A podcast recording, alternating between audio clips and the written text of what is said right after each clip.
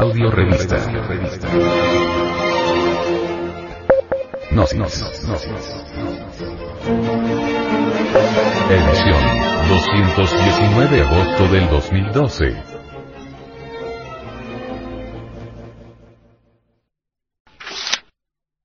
La egolatría. Una normalidad del pensar y sentir del ser humano.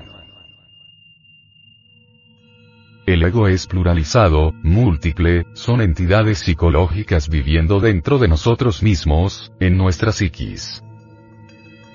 Viéndolos con el sentido psicológico de la autoobservación, percibimos nuestra imagen multiplicada millones de veces. Unos son útiles, y otros son inútiles. Unos son buenos, otros son malos. Unos son intelectuales, otros son sentimentales, otros instintivos, etcétera, etcétera. Pero sean lo que sean, dentro de ellos, está embotellada partículas de conciencia, indispensables para poseer nuestra alma. Cuando cualquiera de estos se está manifestando, sea este de lujuria, ira, gula, envidia, codicia, pereza, miedo, preocupación, etcétera, etcétera. Cree ser el único, entra uno y sale otro. Y nosotros no caemos en cuenta de esta grave situación. El yo es energético, por eso tanto el venerable maestro Samael Weor como la psicología oficial le denominan catexis suelta. Y en este momento de bancarrota de todos los valores eternos del espíritu, es la energía que ejecuta todas las actividades de la vida mecánica, del mundo, como dice el Evangelio crístico.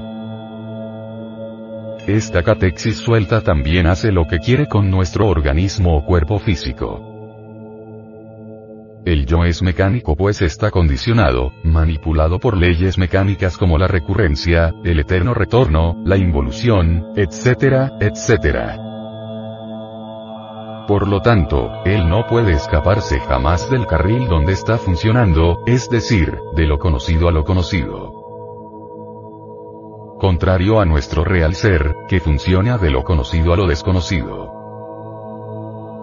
El yo es hipnótico, pues nos engaña y nos hace ver las cosas como no son. Por ejemplo, puede hacernos creer que amamos, que somos honorables, castos, caritativos, etc. Aun cuando un momento después, odiemos, robemos dinero o la honra de nuestro prójimo, forniquemos o adulteremos, o seamos crueles con nuestros semejantes, incluso, practicando la explotación del hombre por el hombre, etc. El yo ejerce hipnotismo en nuestra psiquis, es decir, en nuestra forma de pensar y sentir. Y hasta nos lleva a que creamos que lo que enseña la gnosis son sofismas, dándonos una cantidad de evasivas con tal que no aceptemos librarnos de ellos, para seguir en la vida haciéndonos creer que todo va bien y bajo nuestro control. En cierta ocasión una profesora dijo a sus alumnos, después que amablemente permitiera en su cátedra universitaria de psicología, que diéramos unas explicaciones sobre la pluralidad del yo y la urgente necesidad de aniquilarlo, que ella disentía de esta opinión, porque si el yo se eliminara también tendríamos que eliminar sus pensamientos, sus sentimientos, sus acciones, sus deseos, y así, entonces ¿cómo nos iríamos a superar? ¿Qué le vamos a dejar a nuestros hijos, a la sociedad, en verdad, la egolatría siempre va a defender al ego. La mencionada educadora, no escuchó, porque el ego no quiere escuchar estas cosas, que si eliminamos el ego, surge el ser, Dios dentro de nosotros, y Él conoce de verdad todas las ciencias, y Él se haría cargo de organizar un gobierno auténtico, una sociedad verdaderamente humana y un individuo absolutamente íntegro. Si estudiamos exhaustivamente, con tesón de clérigo los libros sagrados y reflexionáramos las enseñanzas del círculo consciente de la humanidad solar entregadas por un Krishna, un Buda Gautama, un Pablo de Tarso, un Santiago, el apóstol, un Jesús de Nazaret, etc. Encontramos en estos, una unidad. Ellos quieren la aniquilación del pecado, del error, del ego, o sea, de los yoes que viven a expensas de nosotros.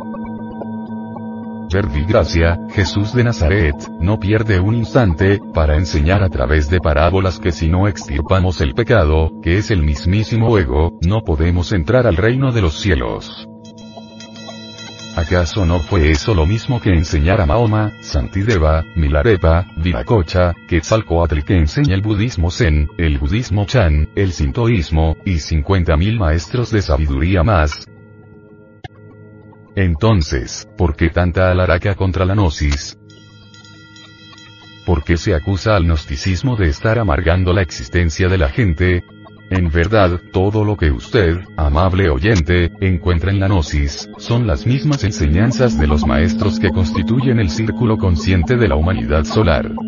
Pero develadas, por los auténticos gnósticos, como el venerable maestro. Samael Aumeor, para que el pueblo las capte y las lleve a la práctica. Eso de que los gnósticos mueren repentinamente, o que viven en la miseria y pobreza, o que se vuelven alcohólicos, enfermizos y viven una vida apretada y de angustia, son conceptos de gentes vivarachas, pillas, que ignoran que la doctrina gnóstica se fundamenta en los libros sagrados, entre ellos la Biblia. Esos son los conceptos de los ególatras que endiosan al ego, que es el demonio en toda su presencia. Equivocados sinceros que creen en el pastor que lo guía que es un ciego que está con la conciencia dormida, atrapada por el ego sin saberlo, pues no sabe que no sabe, que puede saber sobre las enseñanzas de nuestro Señor el Cristo, ellos son expertos en compaginar versículo con versículo, artículo con artículo, para llegar siempre a un fin, recolectar el 10% de los salarios de sus pobres y ciegos miembros, que nunca le han sacado las cuentas de sus recaudos, y jamás se han preguntado. ¿Qué hace Dios con tanto dinero y en qué banco se lo consignan? Si alguien les pidiera a estos pastores, comercializadores de alma, que vayan a trabajar como sus feligreses y que no cobren el mal llamado diezmo, los veríamos renunciar. Porque a ellos les interesa solo el dinero. Es que entre la cadencia del verso se esconde el yo. El yo se disfraza de santo, de pastor, de sacerdote, de anacoreta y habla del Cristo, aun cuando en la práctica esté en contra del Redentor del mundo. El yo es gregario, porque trabajan en grupo como los pandilleros, siempre actúa con yoes afines, por ejemplo se pueden asociar los celos con la lujuria, la mentira con el robo, la fornicación con el adulterio, en el ámbito de lo pseudo religioso existen sofismas perversos como aquellos que dicen que al eliminar el ego no podemos evolucionar espiritualmente. ¿Acaso el ego puede ser espiritual? ¿Acaso el ego puede entrar al cielo? ¿Acaso los conocimientos del ego pueden salvarnos y llevarnos al seno del Padre? ¿Cuándo se han mezclado el agua con el aceite? ¿Acaso el reino de Dios y el reino del infierno son uno solo?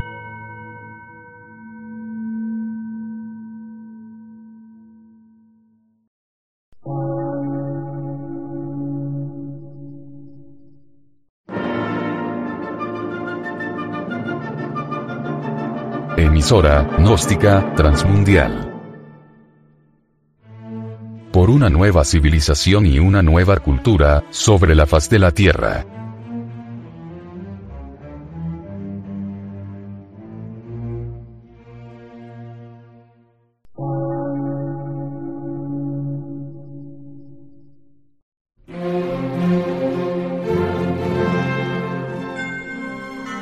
Medio de radiodifusión. Científico, artístico, místico y filosófico. De la Asociación Colombiana de Centros de Estudios Gnósticos, Antropológicos, Psicológicos y Culturales. A.C.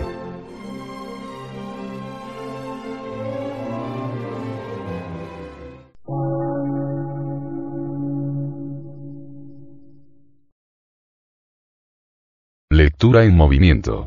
Difusión sin fronteras.